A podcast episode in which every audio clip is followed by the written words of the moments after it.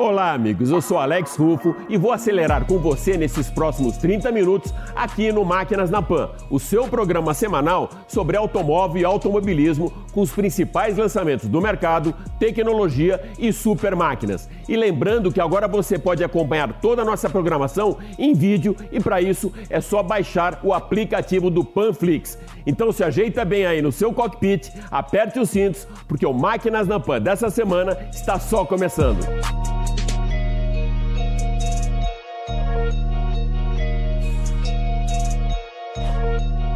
Hoje você vai acelerar forte com Tite Simões a CB1000R, que é uma naked esportiva da Honda com estilo Neo Sports Café. No Giro 360, Lívia Fernanda faz uma imersão no universo das lives com os principais lançamentos do mês. O novo normal chega à Fórmula 1 e a temporada finalmente tem seu início com o GP da Áustria no circuito de Spielberg, quintal da equipe Red Bull. Nilson César compara as grandes rivalidades do passado com as disputas atuais na Fórmula 1 e analisa a monocultura esportiva do brasileiro. No Top 5 de hoje, Marcos Camargo vai mostrar para você os carros mais baratos disponíveis no nosso mercado. Máquinas da Pan. E para darmos a largada no programa dessa semana, o Máquinas na Pan recebe para o nosso credencial VIP o piloto Lucas de Grassi, diretamente da sua casa em Mônaco, para falar sobre Covid-19, Clean Air e o seu dia a dia nas ruas do Principado. Fala pessoal da Jovem Pan, aqui é o Lucas de Grassi. É um prazer estar com vocês e participar um pouco dessa, desse jogo de perguntas e respostas que a gente vai fazer. Lucas, nós estávamos juntos lá em Marrakech para etapa da Fórmula E, bem no início do ano, e você estava lá com a sua família. E foi exatamente naquele momento que todos nós começamos a ser impactados pelas notícias do coronavírus. Como foi aquele momento para você e também que ferramentas que você colocou à disposição dos profissionais de saúde nessa briga contra a Covid-19? Eu e minha família estávamos todos em Marrakech é, para a quinta etapa do campeonato de Fórmula E, quando começou a estourar a pandemia na Itália e eu resolvi levá-los todos para o Brasil. E a gente ficou no Brasil três meses. Durante esses três meses, eu acabei fazendo uma vaquinha, né, um crowdfunding, levantei 150 mil reais, distribuímos insumos, EPIs, álcool gel nos asilos, é, incluso é, duas mil máscaras impressas em 3D. E no final, no meio da pandemia, é, para tentar otimizar um pouco o processo, eu criei uma empresa que usa luz ultravioleta para ser para descontaminar alguns ambientes. A gente testou no metrô, é, deu super certo e a gente está expandindo é, a nossa gama de usos e tentando ajudar o Brasil a conter esse contágio da maneira mais efetiva e mais barata possível. O Hospital das Clínicas já utiliza esse tipo de equipamento aqui em São Paulo, não é isso, Lucas? É, essa empresa chama Hyperviolet. É, a gente fez algumas máquinas e uma delas eu doei pessoalmente para Hospital das Clínicas. Eles não tinham nenhum tipo de, nenhum tipo é, de máquina de ultravioleta C, não tinham essa tecnologia. É, o Einstein já tinha, o Sirius já tinha, e nossos hospitais do mundo inteiro já usam isso de forma bastante eficaz. É, é algo comprovado, não é pseudociência, não é achismo, não. Existe uma literatura ampla sobre como usar os procedimentos, a quantidade de energia. A gente, em parceria agora com a HC, estamos estudando o uso. É, existe alguma dificuldade operacional, porque ninguém conhece a máquina, ninguém sabe como utilizar, mas é, estamos trabalhando juntos para conseguir aumentar a efetividade de uso, por exemplo, em ambulância, sala de cirurgia, é, mesmo é, à noite para uma limpeza mais completa. Você é o nosso maior representante, na verdade, é o nosso embaixador do Cleaner e as suas ações fora das pistas sempre estão muito alinhadas com o meio ambiente. Como foi aquela experiência para você de colocar um carro da Fórmula E no Polo Ártico? Em 2016, a gente fez o Ice Drive, que foi pegar o Fórmula E e levar para o Círculo Polar Ártico para ser o primeiro carro de corrida da história elétrico a andar é, dentro de numa geleira, na verdade foi na Groenlândia, no meio do nada, a gente levou o carro de helicóptero. Quem quiser dar uma conferida, tem um vídeo no YouTube, chama Ice Drive, tem mais de 10 milhões de views, foi um sucesso. E foi uma experiência muito legal para mim, nunca tinha ido para nada como aquilo ter feito nenhuma experiência desse tipo. Enfim, acho que a mensagem era: vamos tentar ajudar a conter o aquecimento global dirigindo carro elétrico. E no Brasil isso é 100% de verdade, porque nossa energia, 82% da nossa energia é produzida de forma renovável, diferente de outros países. Então, se a gente utilizar carro elétrico para o Brasil faz muito sentido. Lucas, aproveitando que nessa semana os Estados Unidos comemoram 4 de julho, que é o Dia da Independência para os norte-americanos, eu vou pedir para você comentar aquela ação que vocês fizeram em Nova York na semana da Fórmula E, que teve um cenário, a Estátua da Liberdade. Foi isso, né? Sim, é, eu, eu gosto muito de surf, gosto muito de esportes no mar. E eu tenho um, um, um hidrofólio, na verdade, uma prancha de surf com uma asa é, submersa elétrico. E a gente acabou conversando com a Audi, conversando com o pessoal da equipe de corrida da Fórmula E e falei, bom, como seria ir de Manhattan para o Brooklyn, né? Nossa corrida no Brooklyn, essa estação foi feita em Manhattan. Como seria ir de Manhattan para o Brooklyn só usando tecnologia elétrica? Então eu peguei um Audi e-tron, andei até o porto, peguei meu hidrofólio, atravessei ali o Hudson, passei perto da Estado da Liberdade, fui até o Brooklyn. Foi uma ação muito legal e, e tem umas fotos incríveis que eu acho que eu nunca vou conseguir tirar na minha vida, né? É, é proibido você fazer isso, precisa de uma licença especial que a gente acabou conseguindo. Então foi muito legal. É algo que eu vou definitivamente mostrar para o meu filho e falar também. Na época do papai a gente fazia isso, hoje em dia não pode fazer mais. Os carros da Fórmula 1 finalmente foram para a pista para o início da temporada de 2020 e você mora numa pista de corrida na cidade de Mônaco e apenas a 100 metros da largada. Você é praticamente um cidadão monegasco. Como que é o seu dia a dia nas ruas do Principado sem corridas? É, o, o, dia a dia aqui em Mônaco, é, é para mim, é, é, bem simples, né? Eu praticamente não uso carro, eu só uso bicicleta, patinete, ou faço tudo a pé. Gosto bastante de jogar tênis, jogo tênis aqui do lado tenho, fico metade do dia praticamente trabalhando de casa, fazendo home office, dando sequência nas empresas que eu estou é, desenvolvendo, respondendo e-mail, planejando a próxima corrida, fazendo reuniões, enfim. E isso gera uma rotina. E eu tenho um filho de dois anos, então também ele, ele demanda bastante do pai dele, sempre que eu estou em casa. Então tem toda uma rotina, não, não muda muito. Obviamente, é, é um lugar extremamente seguro para morar, é um lugar que eu tenho, eu já conheço bastante gente, então me sinto bastante em casa e sou muito feliz, estou muito satisfeito com a, de estar morando aqui esse ano. Lucas, naturalmente o Principado de Mônaco nos remete a glamour, luxo, iate, supercarros e artistas, claro. Como que a sua vizinhança, Mônaco, é mesmo uma cidade especial?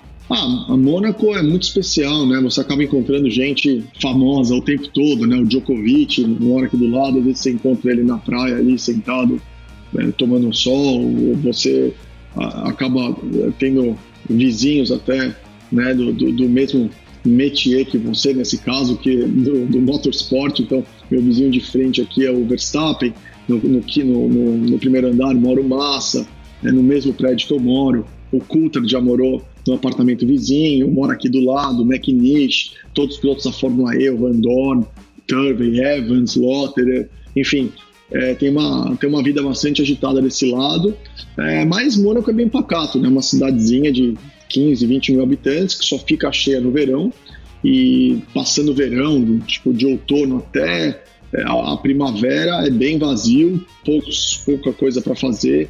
E quando eu estava aqui sozinho era mais difícil. Na época, um dos meus grandes amigos, a gente estávamos dois na época solteiro, que é uma, até que tem várias histórias legais, era o Bruno Senna e a gente, por exemplo, uma vez a gente pegou num sábado de manhã a bicicleta e foi de Mônaco até Saint-Tropez, são 150 quilômetros, beirando o mar aqui. A gente foi de bicicleta, dormiu lá uma noite é, em Saint-Tropez no dia seguinte voltou. Então foram 300 quilômetros em dois dias e é coisa que você só pode fazer aqui no sul da França, né? Botar uma mochilinha nas costas e é, ficar um dia e voltar. E entre várias outras histórias é, interessantes aqui. Mas é isso aí. Obrigado e até a próxima. Nós andamos de Fórmula E no gelo, de hidrojete ao lado da Estátua de Liberdade e também de skate nas ruas do Principado de Mônaco. E agora a gente vai acelerar a Naked Esportiva da Honda, a CB1000R, com o galã das duas rodas, Tite Simões. Oi, Alex e amigos do Máquinas na Pan. Eu sou Tite Simões, piloto e jornalista. Hoje eu vou falar sobre essa moto aqui, ó, a Honda CB1000R, um projeto conhecido como Neo Sports Café. O que quer dizer isso? A gente vai saber agora em detalhes. Então, Alex, esse conceito Neo Sports Café, né, ele significa o seguinte: é, hoje em dia as fábricas estão indo atrás daquilo que a moda já faz algum tempo, né? Que as pessoas já, tão, já têm feito com as suas próprias motos. que é uma customização mas com um critério de segurança e com um critério de engenharia. Né? Honda aproveitou e fez uma moto dentro desse conceito. É uma moto é, feita para grandes arrancadas, ela tem um, uma potência é, de arrancada muito forte, que é perfeitamente usável na cidade. Dá para andar na cidade diferentemente de uma moto esportiva que tem um guidão baixo, que tem uma, uma postura mais esportiva de pilotar, uma posição de, pilotagem um pouco mais agressiva. Numa moto desse conceito, você tem o desempenho de uma moto esportiva, porém a maneabilidade, a praticidade e a versatilidade de uma moto totalmente urbana. E não pensa que é só arrancada e velocidade não, viu? Essa moto também ela é muito boa de curva, porque ela tem um chassi que é bem curto, bem estreito, e só o pneu traseiro já garante bastante estabilidade, que é um pneu traseiro 190 que agarra mesmo, sabe? Então eu tive a chance de pilotar ela num trecho sinuoso, ela é muito boa de curva e de frenagem, né? Então é uma moto assim, ela é como se fosse uma moto esportiva, só que tiraram a carenagem dela, colocaram um guidão um pouquinho mais alto do que numa moto esportiva e feita para andar um pouco pouco na cidade também, né? Dá a impressão de que é uma moto que é customizada já de fábrica. Né? É o caso desta Honda CB1000R, com detalhes como a ausência de carenagem, guidão praticamente reto, o banco é estreito e bem baixinho e o paralama traseiro é muito curioso, porque assim, a gente olhando para ele, a gente não vê paralama. Quando a gente olha para a moto, dá a sensação que dá é que ela não tem o paralama traseiro. Mas ela tem sim, é um paralama que fica colocado na balança e ele é bem discreto, né? E o, a intenção é justamente essa.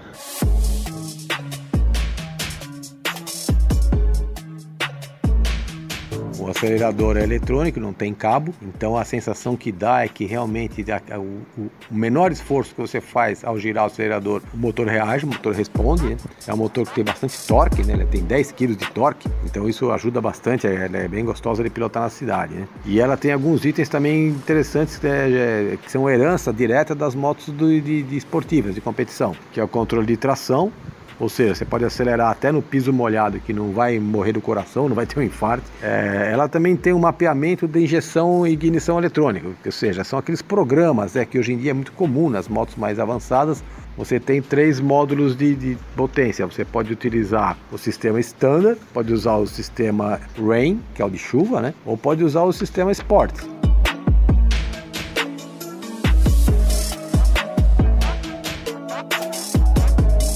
Claro que todo o aspecto visual da moto impressiona muito, né? Principalmente o escapamento, que é um modelo 4 em 2, que ele sai pelo lado direito e que esse é um grande charme da moto, né? O outro grande barato dela, que chama muita atenção, é a balança traseira monobraço. Que é, isso é uma, uma derivação direta das motos de competição, das motos esportivas. Do plano visual, ela tem uns, alguns outros itens charmosos, né? Legais, né? O farol dela é um farol que já parece customizado de fábrica. O painel também é super legal, super bonito, é, é tudo nela é muito muito moderno, lâmpada de LED, assim, é, é uma moto feita para curtição mesmo.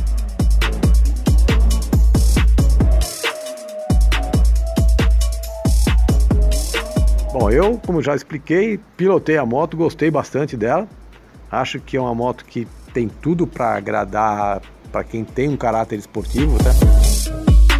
Então é isso, Alex. É uma moto bem legal bem, bem divertida, principalmente acho que a palavra mágica dessa moto que traduz bem ela é diversão ao pilotar, porque é realmente um, um conceito que, que está se buscando né, na, na, na, engenharia das motos, motos que ofereçam prazer e diversão ao pilotar, né? e não só o aspecto visual.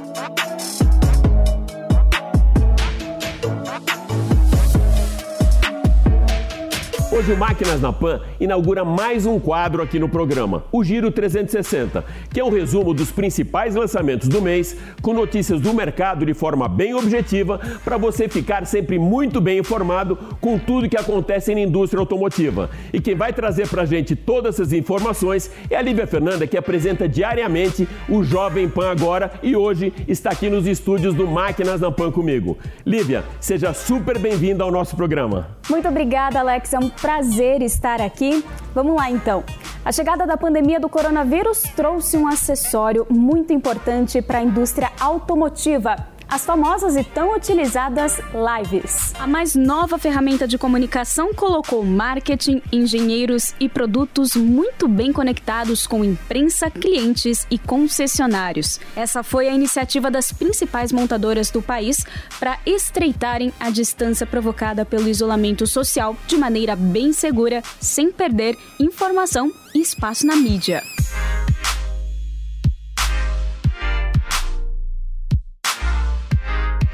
Através das lives aconteceram os lançamentos para a imprensa do Volkswagen Nivus e da nova Fiat Strada. O Nivus chega às concessionárias no início de agosto com um pacote muito inovador de conectividade e design. É um carro global, totalmente produzido na América Latina e faz parte da estratégia da marca com uma forte ofensiva aqui na nossa região. O Nivus será oferecido nas versões Comfortline 200 TSI por R$ 85.890 e na versão Highline 200 TSI por R$ 98.290. O foco da Volkswagen é atingir um cliente entre 30 e 35 anos que curte esportes, tecnologia, games, viagens e, claro, automóveis. A partir de 2021, o carro será também produzido e comercializado no mercado europeu.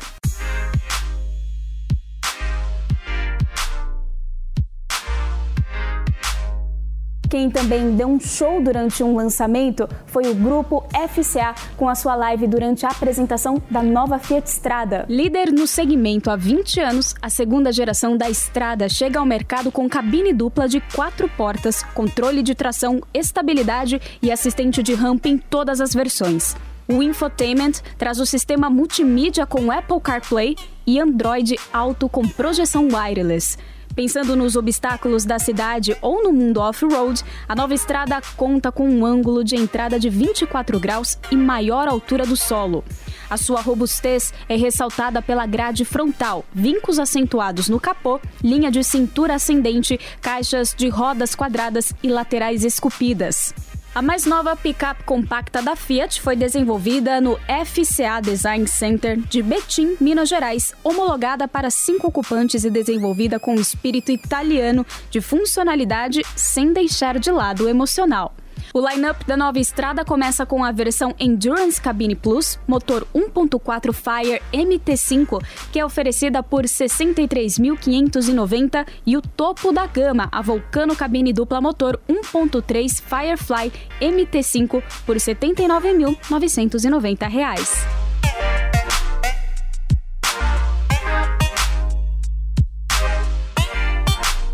E para completar os lançamentos das quatro grandes do mercado, em março, a GM lançou a nova Tracker e a Ford já se prepara para apresentar um facelift do seu SUV, o Territory, com lançamento previsto para o final de julho, início de agosto. O Territory 2021 chegará ao mercado com nova grade frontal, faróis com máscara negra, detalhes internos com poucas mudanças em relação ao modelo anterior e o powertrain permanece com motor 1.5 de 4 cilindros e 140 cavalos. O custo deve ficar entre 120 e 140 mil reais. E enquanto as montadoras se preparam para colocar os carros nas concessionárias, a nossa equipe se prepara para testá-los para você. Eu fico por aqui, até a próxima. É com você, Alex.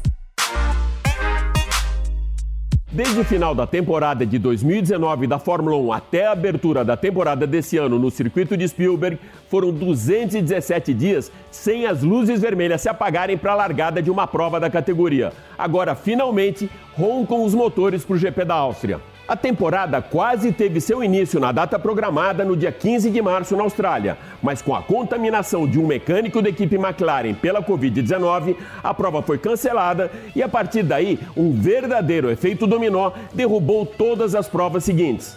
Até o momento, somente oito provas foram confirmadas no calendário atualizado pela FIA. Serão duas provas na Áustria, uma na Hungria, duas na Inglaterra e depois Barcelona, Bélgica e o GP da Itália em Monza no dia 6 de setembro. A partir daí, nada garantido, nem mesmo o GP do Brasil de Fórmula 1, que tinha uma data inicialmente prevista para acontecer no dia 15 de novembro em Interlagos. A abertura do campeonato deste ano, com as duas primeiras provas sendo realizadas no circuito austríaco de Spielberg, deixa a equipe Red Bull e fãs da Fórmula 1 com expectativas em alta para um início de temporada bem competitivo e muito diferente dos anteriores. Max Verstappen venceu em 2018 e 2019 no quintal da casa da sua equipe e bem à frente de uma torcida laranja que lotou as arquibancadas do circuito da Red Bull para vibrar com a vitória do jovem piloto holandês.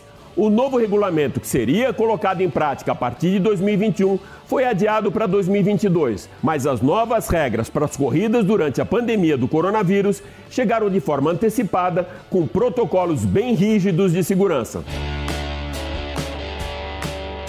As oito provas confirmadas acontecerão sem público e a quantidade de membros das equipes de jornalistas também será reduzida. As coletivas de imprensa serão conduzidas de maneira digital, videoconferência e a mídia em geral não terá acesso ao paddock.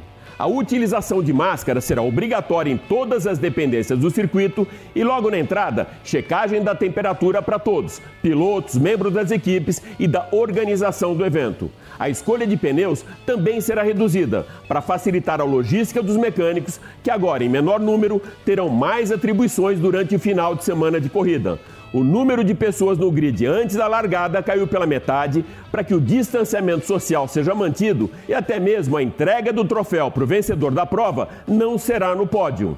Ross Brown, diretor esportivo da categoria, deve alinhar no grid os carros depois da corrida pela ordem de chegada e os troféus serão entregues aos pilotos nessa mesma posição.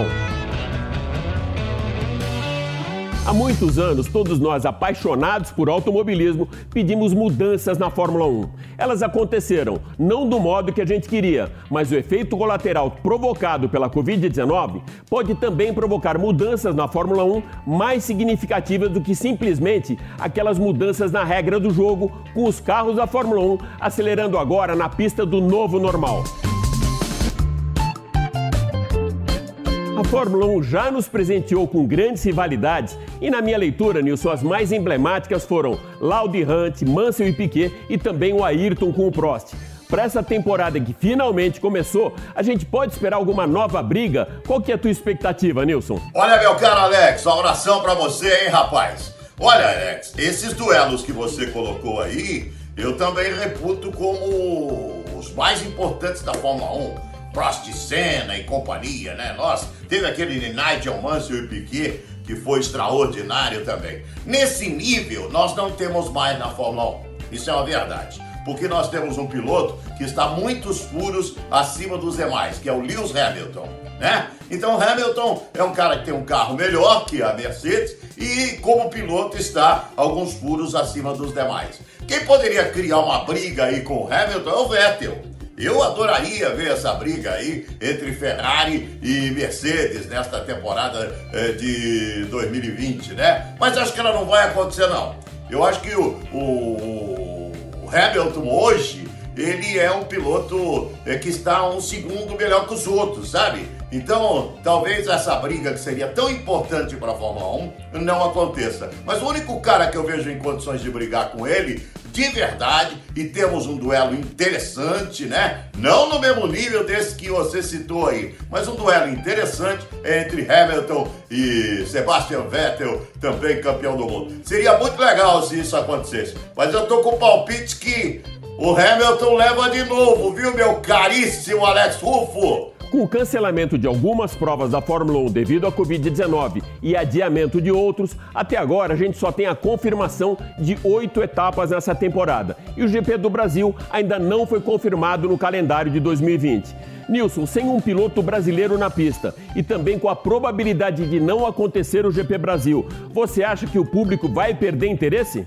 Meu caro Alex, você sabe a minha opinião a respeito do brasileiro em relação à paixão por esporte, né? É a seguinte, é um país de monocultura esportiva, infelizmente. É uma cultura única, que é a cultura do futebol.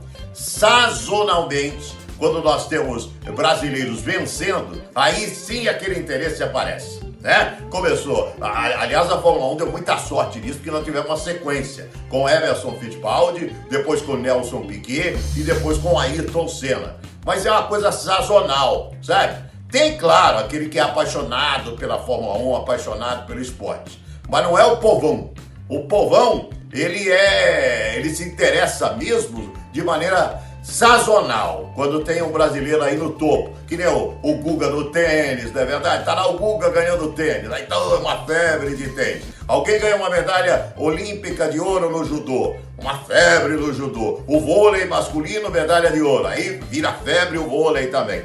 Então é sazonal. Em relação à Fórmula 1, nós precisamos urgentemente um brasileiro de ponta sentando num carro de ponta. Se isso acontecer, você vai ver aquele boom voltar é, de interesse do brasileiro pela Fórmula 1. Agora, aquele público é, apaixonado pelo esporte, pela Fórmula 1, esse, meu amigo, esse vai existir sempre no Brasil, né? O povão, aquele que se apaixona por vitórias, é só de maneira sazonal.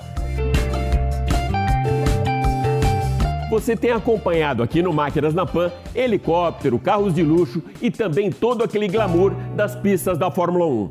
Hoje, o Marcos Camargo, jornalista dos sites Auto Show e R7, vai nos transportar para o outro extremo da indústria automotiva com o top 5 dos carros mais baratos do mercado. Vamos acompanhar. Pois é, Alex, falando do top 5, né, os carros mais baratos do Brasil, esse assunto é muito interessante que você colocou pelo seguinte, né? Tem saído uma série de pesquisas aí no mundo inteiro falando a respeito da preocupação das pessoas com a mobilidade individual. A questão da pandemia está fazendo muita gente mudar a cabeça de novo em relação ao automóvel, né? Mesmo que você more num grande centro, tenha metrô, tenha ônibus, tenha um bom transporte, as pessoas estão com medo de se contaminar, né? Estando aí na rua, é, nas aglomerações que são comuns no transporte, né? Normal.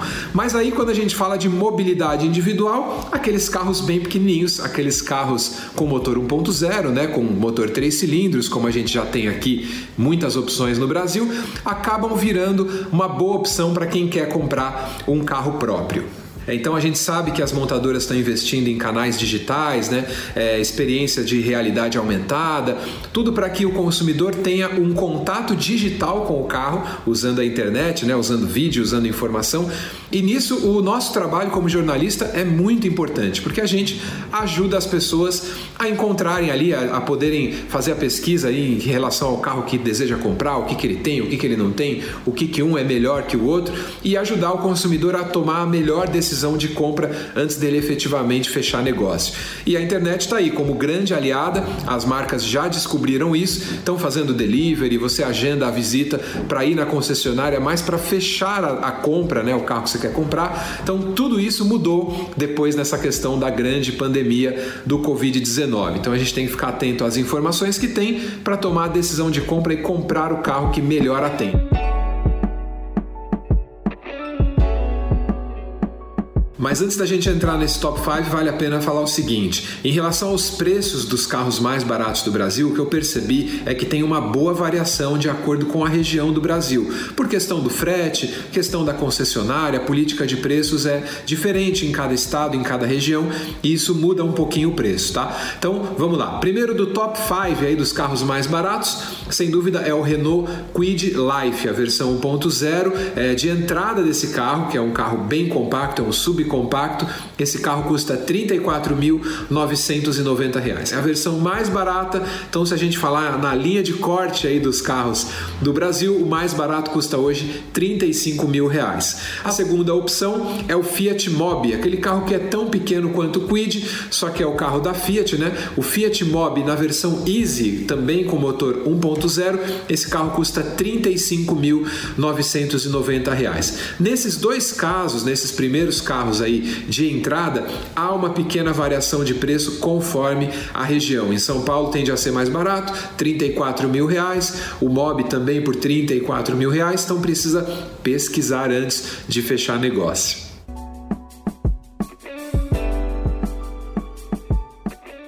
Além desses dois primeiros carros, né, o Renault Kwid e o Fiat Mobi, que são ali os mais baratos, aí a gente já pula um pouquinho a faixa de valor e a gente vai para o Fiat Uno na versão Attractive 1.0, esse carro que é bem conhecido, né, tem um nome ainda muito forte no mercado, mas ele hoje custa a partir de R$ 44.190. Você vê que tem uma diferença grande ali. Eu estava falando da faixa de 35, agora eu já pulo para a faixa de R$ 44.190. É o Fiat Uno, ele também é compacto, mas tem um nome muito forte e ele ainda vende muito bem na rede de concessionários, é a terceira opção mais barata aí do mercado brasileiro hoje em 2020. A quarta opção é um carro que a gente também conhece bem, que é o Hyundai HB20. Ele foi reestilizado né, em 2019, mudou totalmente, mas o motor praticamente é o mesmo, motor 3 cilindros, também rende bem, é bastante econômico esse carro e ele custa hoje R$ 44.990.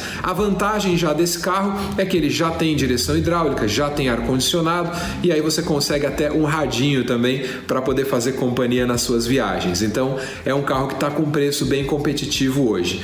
E também a gente tem outro carro que é o Ford Ka, esse veterano também, o Ford Ka na versão S, também com motor 1.0 3 cilindros. Esse carro hoje custa 46 mil 680 reais, 46.680 reais. É uma faixa legal. E esse carro só tem um detalhe: eu encontrei em várias concessionárias do Brasil, o preço varia bastante. Então você pode encontrar um pouco mais, um pouco menos. Em São Paulo esse carro eu encontrei por 43 mil reais, zero quilômetro. Então precisa realmente pesquisar porque o preço varia de concessionária para concessionária, né? De, de versão para versão. Às vezes tem um rádio, tem uma coisa a mais, o preço já sobe então você precisa fazer uma boa pesquisa, começando pela internet sempre.